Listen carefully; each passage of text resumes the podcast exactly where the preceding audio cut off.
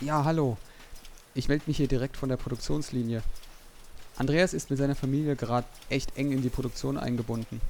Da die Release-Pipeline bei solchen Dingen schwer abschätzbar ist und vollste Aufmerksamkeit fordert, gibt es diesmal nur diesen Kurzstatus. Spätestens kommende Woche geht es gewohnt weiter. Ich wünsche Andreas und seiner Familie alles Gute und einen erfolgreichen Release.